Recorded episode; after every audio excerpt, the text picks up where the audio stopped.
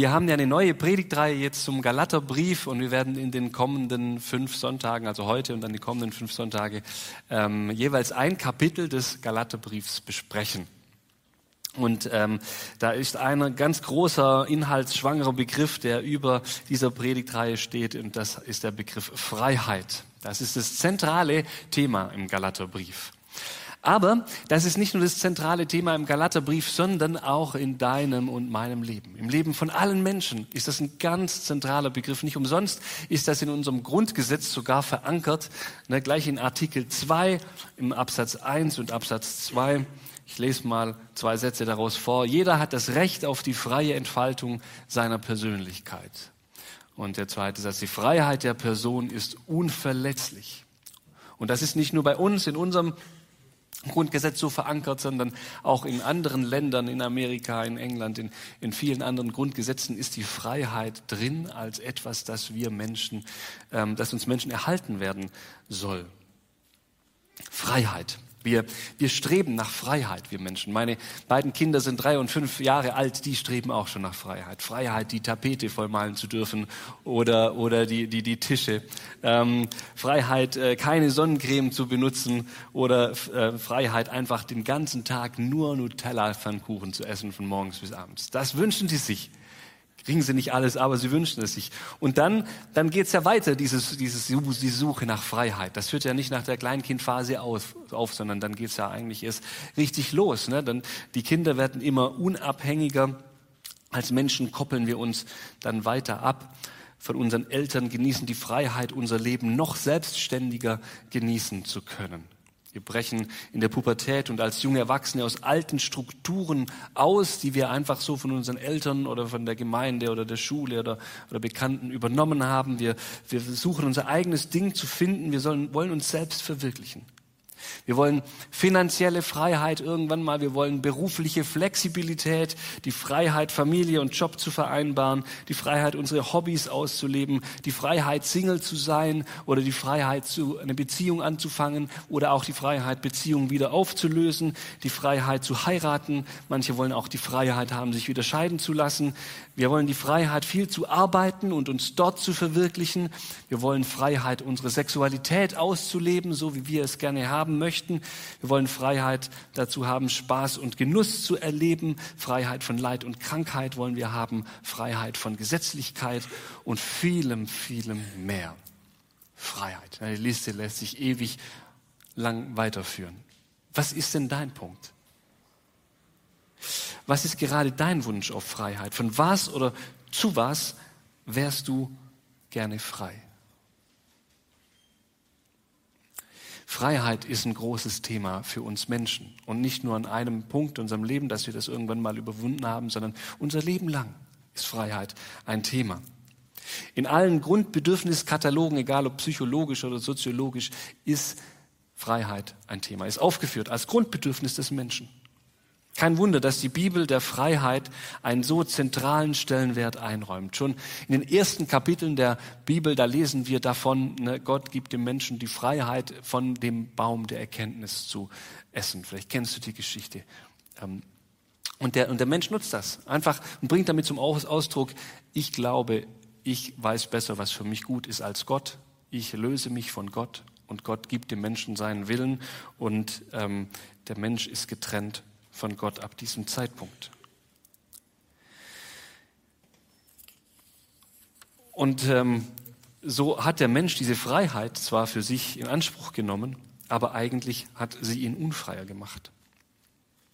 Freiheit geht aber weiter in, in, in der Bibel. Ne? Freiheit ist immer wieder Thema. Zum Beispiel dieses große, das größte Fest, das die Israeliten feiern, ist das Pasamal. Und da geht es um die Freiheit, aus Israel, aus Ägypten ausgezogen zu sein, aus, aus Ägypten befreit zu werden.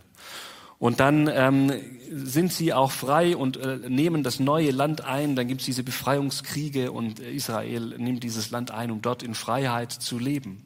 Aber doch wird das immer wieder Thema, das Land auch frei zu halten und gegen die Angriffskriege ähm, des Umfeldes zu verteidigen. Freiheit ist auch poetisch ein Thema. Ähm, ganz viel in den Psalmen wird Freiheit thematisiert. Ja, die Freiheit von der Angst, die man hat. Freiheit von der Sorge. Psalmisten haben Sorge, Freiheit von der Depression, von der Traurigkeit, Freiheit von ähm, der Boshaftigkeit oder Freiheit von Selbsthass und Freiheit hin zu einer Selbstliebe. Und noch viel mehr wird poetisch aufgegriffen. Und dann, dann kommen die prophetischen Bücher. Und da ist auch ganz viel von Freiheit die Rede, von politischer Freiheit, von ähm, persönlicher Freiheit, von geistlicher Freiheit. Und dann nach den Propheten kommt das Neue Testament und dann kommt Jesus. Jesus, der von sich sagt, wenn ich euch frei mache, dann seid ihr wahrhaft frei. Wenn ich euch frei mache, seid ihr wahrhaft frei. Wow, jetzt stell dir mal vor, das stimmt, ja, dass Jesus das zu dir sagt und sagt, wenn ich dich frei mache und ich mache dich frei, dann bist du wirklich frei. Glaubst du das? Ist das nicht cool? Das ist nicht was ganz Besonderes. Da kommt einer, der bildlich gesprochen den Käfig, hier haben wir eins, das Deko-Team hat uns eins hingestellt, einen hingestellt, den Käfig, der die Käfigtür aufmacht, dass wir frei fliegen können, hier so wie die, wie die Papiervögel hier in den Himmel fliegen. Und wir können frei sein, weil Jesus uns wirklich frei macht. Frei von der Angst, frei von der Sorge, frei von unserem Ego, frei von ähm, der Wut, frei aus dem Käfig der Trauer, frei von der Depression, der Abhängigkeit, frei von der scheinbaren Unveränderlichkeit des Lebens, frei von der eigenen Vergangenheit, von den Verletzungen, die wir mit uns rumtragen, frei von der Sinnlosigkeit, die wir manchmal so in unserem Leben empfinden. Gott will uns frei machen. Er will die Tür aufmachen. Er öffnet die Tür und wir können rausfliegen. Einfach so. Wenn euch der Sohn frei macht, wenn ich euch frei mache, sagt Jesus, wenn Jesus euch frei macht, dann seid ihr wirklich frei. Dann seid ihr wirklich wahrhaftig frei. Glaubst du das? Und dann nach den Jesus-Geschichten, dann kommen die Briefe, ja, viele Briefe. Und ein Brief ist ganz besonders, der redet ganz besonders viel über Freiheit und das ist der Galaterbrief. Und der Schlüsselvers dieses Briefes, der steht in Galater 5, Vers 1. Zur Freiheit hat Christus uns befreit. Bleibt daher standhaft und lasst euch nicht wieder unter das Joch der Sklaverei zwingen. Zur Freiheit hat uns Christus befreit.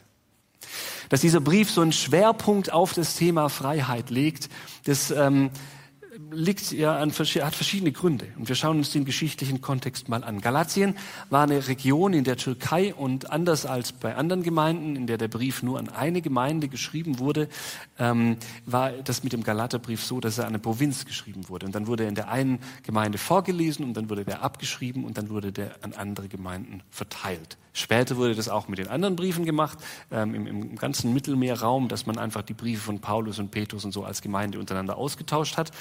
Aber bei Galatien, da war das schon von Anfang an so geplant. Deswegen heißt der Galaterbrief, weil er an die Provinz Galatien, äh, an die Gemeinden in der, in der Provinz Galatien geschrieben wurde. Und Paulus hat dort Gemeinden gegründet. Man kann diese Berichte in Apostelgeschichte 13 und 14 nachlesen. Und dann schreibt er an sie mit einer großen Leidenschaft, aber auch mit ein bisschen Frust. Und warum? Dazu können wir uns diese Entwicklung der Gemeinde mal anschauen. Paulus ging wie ähm, zu allen anderen Gemeinden auch, so war es auch bei Paulus, dass er nach Galatien ging in die Gemeinden und erstmal das Evangelium erzählte. Und wir, äh, ich erkläre euch mal ganz kurz, was es da mit diesem Evangelium, das Paulus weiter äh, gesagt hat, so auf sich hat. Paulus ähm, geht davon aus, und das ist eigentlich so die, die Grundlage des Evangeliums, nicht, dass es erstmal einen Gott gibt. Ich habe das mal hier als Dreieck dargestellt, ne, die Dreieinheit Gottes, dass es einen Gott gibt und Gott der Ursprung ist von allem. Gott der Ursprung des Lebens ist. Und äh, auch von den Menschen. Und Gott hat den Menschen gemacht. Wir haben das gerade gelesen und äh, vor die Entscheidung gestellt, vor die freie Entscheidung gestellt, dass ähm, er entweder Gott nachfolgen kann und mit ihm in Gemeinschaft leben kann oder sich selber für wichtiger, für besser, für intelligenter, für schlauer hält und äh, in die Frucht beißen kann und dann von Gott getrennt ist. Und das hat der Mensch gemacht und wir Menschen, wir wiederholen das immer wieder neu ähm, in unserem Leben, wenn wir uns ähm, selbst für wichtiger nehmen als Gott. Wenn wir ähm, Dinge nicht so tun, von denen wir wissen, dass sie richtig wären. Ähm, die Bibel hatte auch so einen Begriff dafür, eine Sünde. Wenn wir Gottes Gebote über, übertreten und wenn wir anderen Menschen ähm, und uns selbst ähm, und Gott Leid zufügen auf irgendeine Art und Weise. Und ähm, das ist so der eine Teil des Evangeliums, der besagt, wir sind von Gott getrennt. Wir sind ähm, durch Sünde von Gott getrennt. Da ist wie so ein großer Graben zwischen uns und zwischen Gott. Und ähm, der weitere Teil des Evangeliums sagt aber auch, dass der Mensch ähm, diese innere Leere hat, ne? dieses Loch, dieses Loch, das ähm, durch nichts zu füllen ist, weil wir ja von Anfang an auf Gott hingeschaffen sind, in der Gemeinschaft mit ihm ähm, leben wollen, haben wir dieses Loch. Und wir versuchen dieses Loch zu füllen mit ähm, Geld, aber auch fünf Millionen Euro mehr aus unserem Konto können das die Leere nicht füllen, die wir in unserem Herzen haben. Oder durch Beziehungen oder durch äh, Veränderung unseres Aussehens oder durch Lebensziele, durch Erfolg im Beruf und so weiter. Wir haben verschiedene Bedürfnisse, die wir uns erfüllen im Laufe unseres Lebens und es ist so, wie ähm, der Sozialpsychologe Abraham Maslow ähm, sagt, wenn sich ein neues, wenn wir ein Bedürfnis erfüllt haben, dann stellt sich sofort wieder ein neues Bedürfnis ein. Also nicht sofort in der Sekunde, aber nach einer gewissen Zeit. Und so suchen wir nach dem Leben, nach dem erfüllten Leben und wir finden es nicht. Und wir suchen innerlich, so sagt es die Bibel dann, diese, die, die, was wir wirklich suchen, ist wieder diese Nähe zu Gott, dieser Friede zu Gott, dieses Leben in Perfektion, in Einklang, in Heiligkeit mit Gott. Und der Mensch hat versucht, irgendwie dieses Leben wieder zu bekommen, entweder durch eigene Anstrengungen ähm, oder aber auch als eigene Anstrengungen so im weltlichen Sinne oder auch durch religiöse Übungen, dass er gesagt hat, Mensch, ich weiß, ich bin schuldig vor Gott und ich versuche jetzt einfach besser zu leben. Ich versuche alten Frauen über die Straße zu helfen, ich versuche Menschen Essen zu geben, die hungern, ich versuche mein Geld zu spenden, ich versuche in der Gemeinde mitzuarbeiten, ich ähm, mache irgendwelche guten Werke, damit ich zurückkomme. Und dann versucht das der Mensch, aber der es reicht nicht aus, die Anstrengungen, die Brücke reicht nicht aus, um wirklich zu Gott zu kommen. Dass es auch klar ist, ne? weil Gott ja auch gerecht ist. Und durch gute Taten kann ich schlechte Taten ja nicht ungeschehen machen. Ja? Wenn ich jetzt rausgehe und einen Ferrari klau dann, äh, und ich komme vor Gericht, dann fragt mich der Richter ja nicht, hey Timo, okay, was hast du alles Gutes getan, äh, dass du den Ferrari klauen darfst? Äh, okay, du bist ein liebes Pastörchen, so die meiste Zeit deines Lebens tust ein bisschen was Gutes, also darfst du ab und zu auch mal einen Ferrari klauen. So geht das ja nicht. Ne? Ist ja klar, das ist ja nicht gerecht. Ja.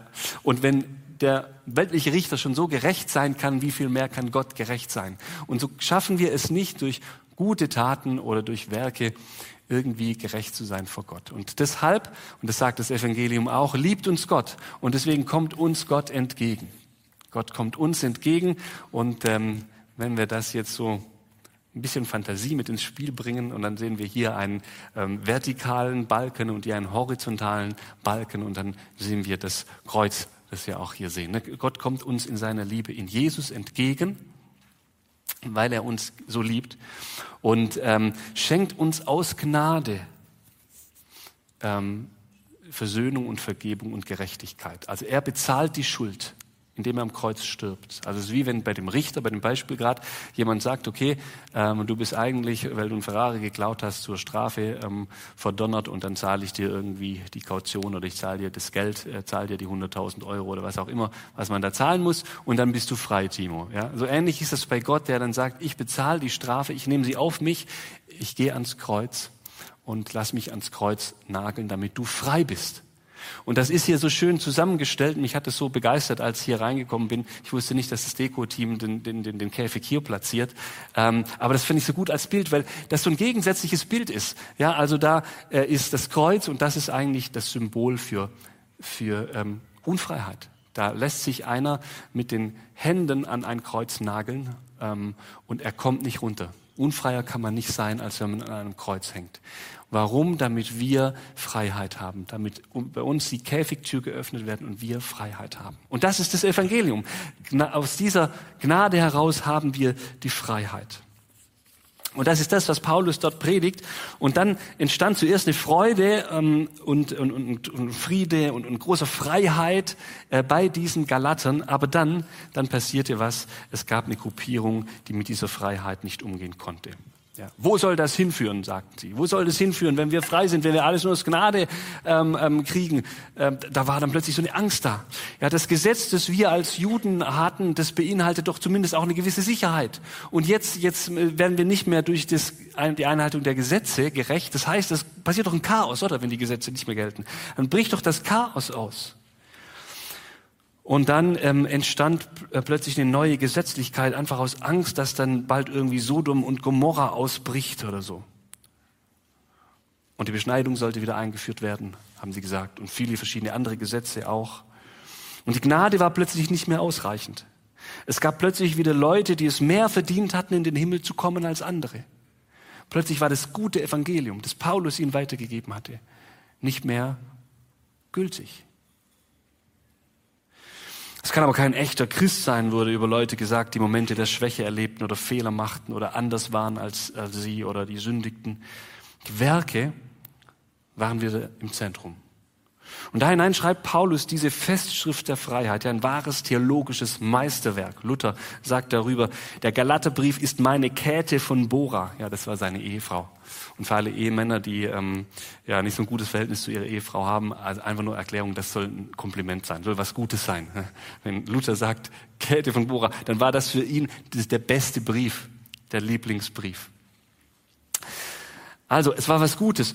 Und äh, es war auch der einzige Brief, über den er öfters eine Vorlesung hielt. Also wie in Schleife, ja, drei, vier Mal ähm, ist uns überliefert, dass er da eine Vorlesung darüber hielt. Und 1531, relativ am Ende seines Wirkens, da ähm, machte er das nochmal zum Thema, diesen Galaterbrief. Und da schrieb er ähm, oder sagte er in der, in, der, in der Vorlesung, dass die erneute Auslegung des Galaterbriefs ähm, seinen Zuhörern zwar nichts Unbekanntes bringe, aber weil die größte und nächstliegende Gefahr die sei, dass der Teufel wieder die Lehren menschlicher Satzungen einführe, müsse die Lehre, die der Galaterbrief enthalte, immer Gegenstand öffentlicher Auslegung bleiben. Ihr merkt, ne, Luther redet da zu denen von uns, die schon länger Christ sind. Weil er sagt, wir brauchen das Evangelium immer wieder neu. Evangelium ist nicht ähm, das ABC des Glaubens, sondern das Evangelium ist das A bis Z des Glaubens. Und er sagt weiter, wenn man auch noch so weit in die Erkenntnis dieser Lehre eingedrungen sei, so sei doch der Teufel nicht tot und das Fleisch lebe und alle Anfechtungen seien da mit ihrem Druck. Deshalb wolle er bei dieser Lehre wieder da anfangen, wo er sie gelassen habe, nach Siras 18, Vers 6, wo ein Mensch fertig ist, wird er wieder anfangen. Und ich glaube, Luther hat recht.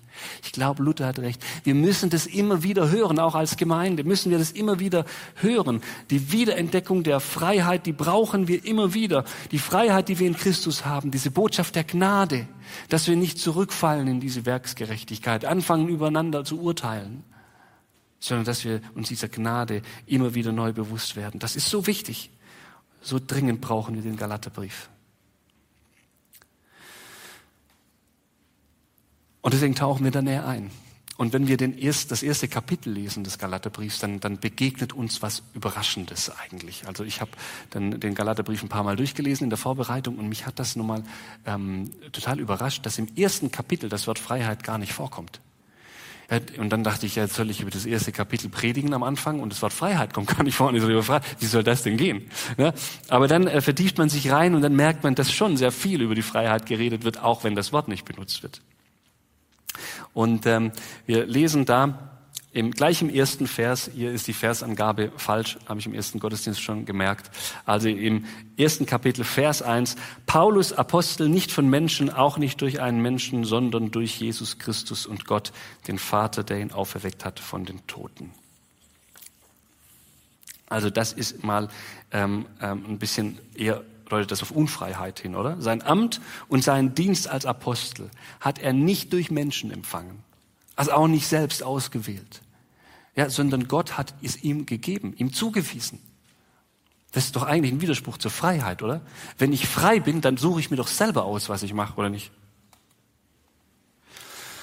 Wie kann Paulus dann so lang und breit von Freiheit reden? Und dann redet er in Vers 5 davon, Gott die Ehre zu geben. Das bedeutet, sich vor Gott zu beugen, ihn König sein zu lassen. Einen König zu haben und sich vor ihm zu beugen, das ist doch genau das Gegenteil von Freiheit, oder nicht? Was hat das mit Freiheit zu tun? Und dann redet er in den Versen 6 bis 9 davon, dass die Galater sich unter allen Umständen an sein Evangelium halten sollen und an ja kein anderes und dass sie das unter keinen Umständen ändern dürfen. Wie intolerant ist das denn? Macht das nicht total unfrei, wenn nur eine Glaubensversion, nur das eine Evangelium wahr ist und sonst nichts? Und dann sagt er sogar in Vers 9, wer sich nicht daran hält und wer was daran ändert an diesem heiligen Evangelium, der Gnade Gottes, der sei verflucht. Boah, das ist aber auch nicht so gerade so ein freiheitsstiftendes Element. Wo bleibt die Freiheit? Verrückt, oder? Der große Brief der Freiheit beginnt mit einem Statement eines Mannes, der sich vollkommen, vollkommen unter Gott und seinen Willen unterordnet. Die Stichpunkte aus den ersten Kapitel, Kapiteln des Galaterbriefs, aus dem ersten Kapitel des Galaterbriefes sind, ja, er ist berufen, er beugt sich vor Gott, ist ein gebeugter Mensch, der Paulus, er ist an das Evangelium gebunden, er ist ein Knecht Gottes, und er ist von der Gnade abhängig. Und das sind alles Begriffe, die eigentlich nach unserem Verständnis von Freiheit oder mit unserem Verständnis der Freiheit wenig zu tun haben, oder nicht?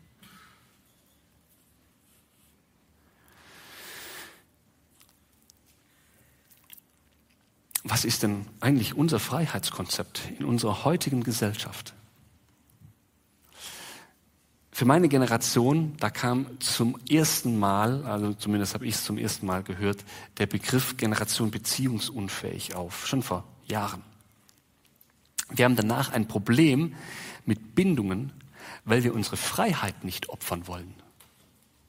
Weil für uns Freiheit bedeutet, bindungslos zu sein. Ich weiß noch, wie ich in der zwölften Klasse eine ähm, Klassenkameradin hatte und die war befreundet und das war so das Vorzeigepaar in der Klasse. Die sind schon zusammengekommen, als sie äh, 13 waren und das war alles super und plötzlich trennen die sich und jeder war überrascht. Hat gefragt, ja, was ist denn los? Hast du was angestellt oder dein Freund was angestellt und ähm, was ist passiert? Und sie sagt, nee, war alles gut. Ich hatte nur Angst, was zu verpassen. Wir sind schon zusammen, seit ich 13 bin. Und ich, ich hatte Angst, was zu verpassen. Und wir haben uns eigentlich noch gut verstanden, war alles gut, aber, aber ich, ich wollte mich nicht binden, nicht jetzt schon. Und so etwas höre ich auch bei, bei anderen Ehekrisen oder bei Trennungen. Ja, ich kann mich nicht entfalten irgendwie. Ich kann mich in dieser Beziehung nicht entfalten und ich will mich nicht binden. Ich will irgendwie frei sein. Und Freiheit ist auch in der Arbeitswelt hoch im Kurs. Ja, New Work ist das Schlagwort, bei dem Flexibilität, Mobilität ähm, und äh, das Möglichkeit zum Homeoffice, freie Arbeitszeiteinteilung und, und vielleicht auch die Möglichkeit auf ein Sabbatical und so ganz groß geschrieben werden. Man will so frei wie möglich sein. Das heißt, man will so wenige Verpflichtungen wie, wie, wie möglich eingehen in den Strukturen, will die Strukturen so frei wie möglich halten, ähm, weil man diese Freiheit möchte. Freiheit ist definiert als bindungslos oder so wenig Bindung wie möglich. Aber geht das wirklich? Ist Freiheit wirklich Bindungslosigkeit? Kann ich das überhaupt erreichen, das Ungebundensein? Durchdenken wir das doch mal, am Beispiel der Beziehung zum Beispiel.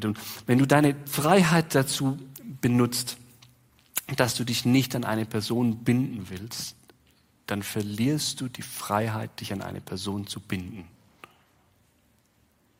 Ja? Also du entscheidest dich für das eine, für die scheinbare Freiheit der Bindungslosigkeit, aber du bist dann nicht mehr frei, eine Bindung zu erleben, die Krisen durchlebt, die Streit durcharbeitet, die Krisen ähm, ähm, ähm, erlebt und einander versöhnt und wo eine Versöhnung dann stattfindet, eine Vergebung stattfindet und wo die Liebe tiefer wird.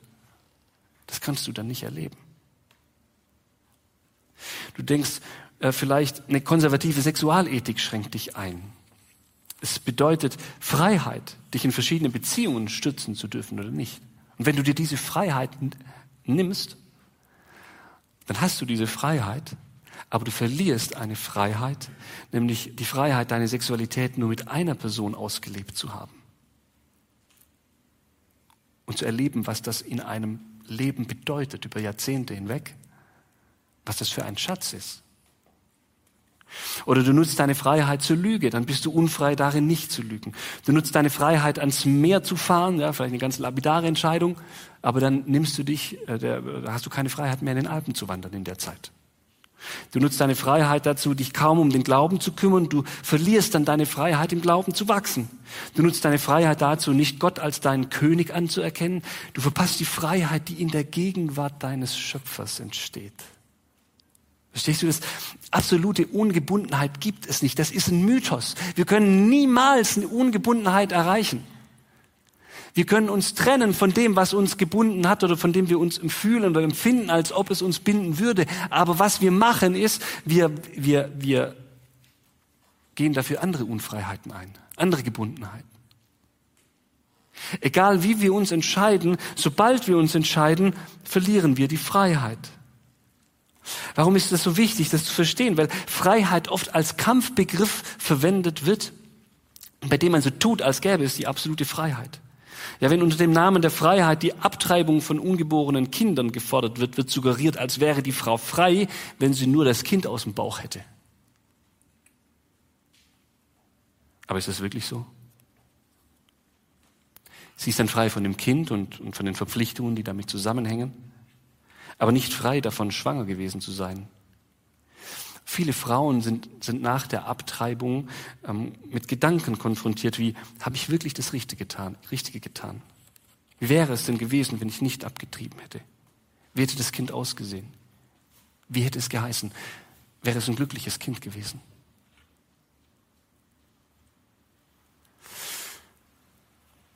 Das Banner der Freiheit, das darüber weht, entpuppt sich plötzlich als eine Täuschung. Ich bin nicht frei, nur weil ich eine freie Entscheidung treffe. Oder wenn ich unter dem Banner der Genderfluidität Freiheit von Vorentscheidungen durch biologische Geschlechtlichkeit ablehne, ja, dann sind diese Menschen trotzdem nicht frei von Identitätsfragen. Wenn jemand unter dem Banner der Freiheit Pornografie konsumiert, kann ihn das schnell in Abhängigkeit führen von derselben. Und so gibt es tausend Beispiele. Oft weht das Banner der Freiheit darüber und man sagt, ich bin doch frei und ich lasse mir nichts sagen und so. Und dann begibt man sich doch in einen anderen Kontext, in dem man die Freiheit verliert. Und es macht solche Fragen nicht in erster Linie zu Fragen der Freiheit, sondern die Frage ist, was ist gut und wo nutze ich meine Entscheidungsfähigkeit? Wozu nutze ich meine Entscheidungsfähigkeit? An wen oder was binde ich mich? Freiheit wird deshalb oft so definiert, auch philosophisch so definiert, dass wir uns bewusst zu etwas entscheiden können. Freiheit ist, wenn wir aus freien Stücken entscheiden können, woran wir uns binden. Und dann ist immer noch die Frage, welche Rolle unsere Gene, unsere Geschichte, unser Umfeld und so weiter ähm, ähm, damit reinspielt und wie frei das wirklich ist, aber das ist nochmal eine ganz andere Kiste.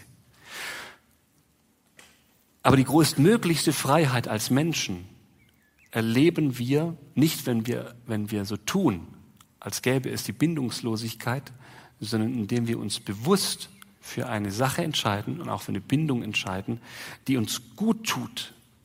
Weil wir können ja eh nicht bindungslos sein. Ich habe einen Vergleich mal mitgebracht. Ähm, stellt euch mal vor, ihr werdet einen Fisch. Jetzt habe ich sogar zwei, zwei Fische da. Ihr werdet einen Fisch ja, so wie der. Die Fische von meinen Kindern habe ich jetzt geklaut. Und ähm, ja, ist, ist Sparkasse, ich weiß, es ist Schleichwerbung, aber es gibt auch Volksbank und Commerzbank und Deutsche Bank und alles gleichwertige Banken, alle gleich gut. Genau. Also, aber hier, stellt euch vor, ihr werdet ein Fisch. Ihr werdet ein Fisch. Und jetzt könnt ihr sagen, wenn ihr, im, ihr seid im Wasser und dann, dann kommt euch der Gedanke, ich bin total unfrei immer diese Bindung an dieses komische Wasser. Ja, ich kann nicht sehen als Fisch, wie die Wüste aussieht. Ich kann nicht sehen, wie die Alpen aussehen. Ich kann nicht sehen, wie unser schöner Schwarzwald hier aussieht. Ähm, die Schweiz, da kann ich auch nicht hin. Ähm, ich bin ein armer kleiner Fisch. Ich bin einfach gebunden durch das Wasser und ich will frei vom Wasser werden.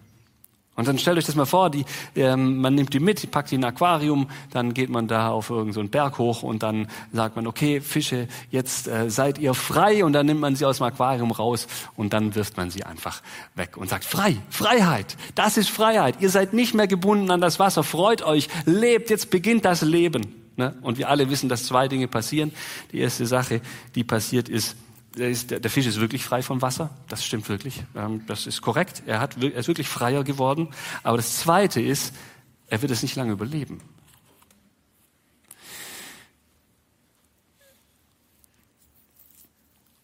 Wenn man einen Fisch dagegen ins Wasser hineinwirft oder ihn da belässt, dann merkt man, wie er frei ist wie er in diesem Element schwimmt.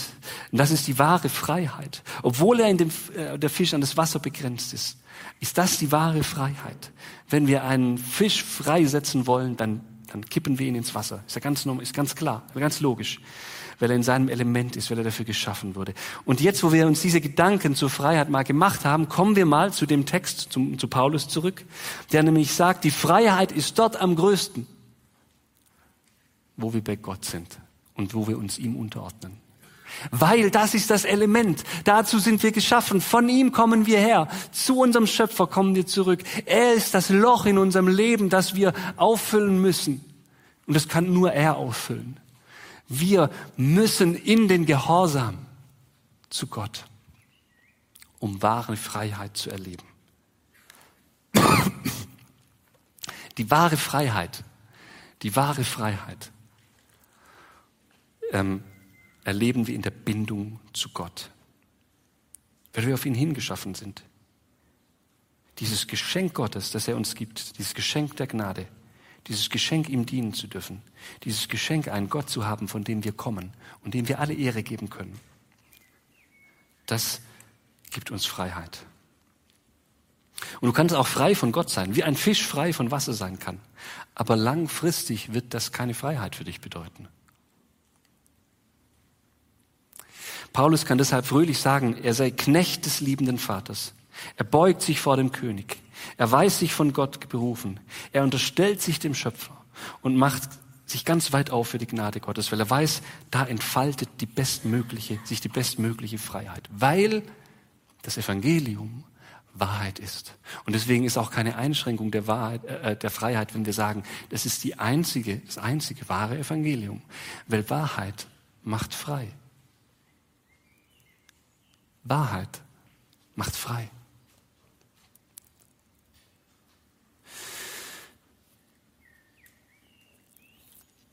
Also wie das aussieht, in dieser Freiheit zu leben, das werden wir die nächsten Sonntage sehen. Und ähm, der Galaterbrief hatte echt spannende Sachen zu erzählen.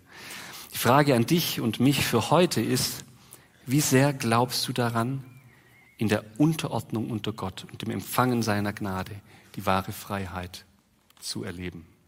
Wie sehr glaubst du daran, in der Unterordnung unter Gott und im Empfangen seiner Gnade die wahre Freiheit zu erleben? Und wenn du nicht so sehr daran glaubst, dann bleibt die Frage, die ich dir mitgeben will, und da bitte ich dich, dass du sie bewegst in deinem Kopf, die heißt dann, wem oder was bist du anstatt dessen untergeordnet? Weil es gibt nicht den Zustand absoluter Freiheit. Selbst wenn du sagst, ich will mich nicht entscheiden, schränkst du dich ein weil du dir damit die Freiheit nimmst, eine Entscheidung zu treffen und für diese Entscheidung zu leben.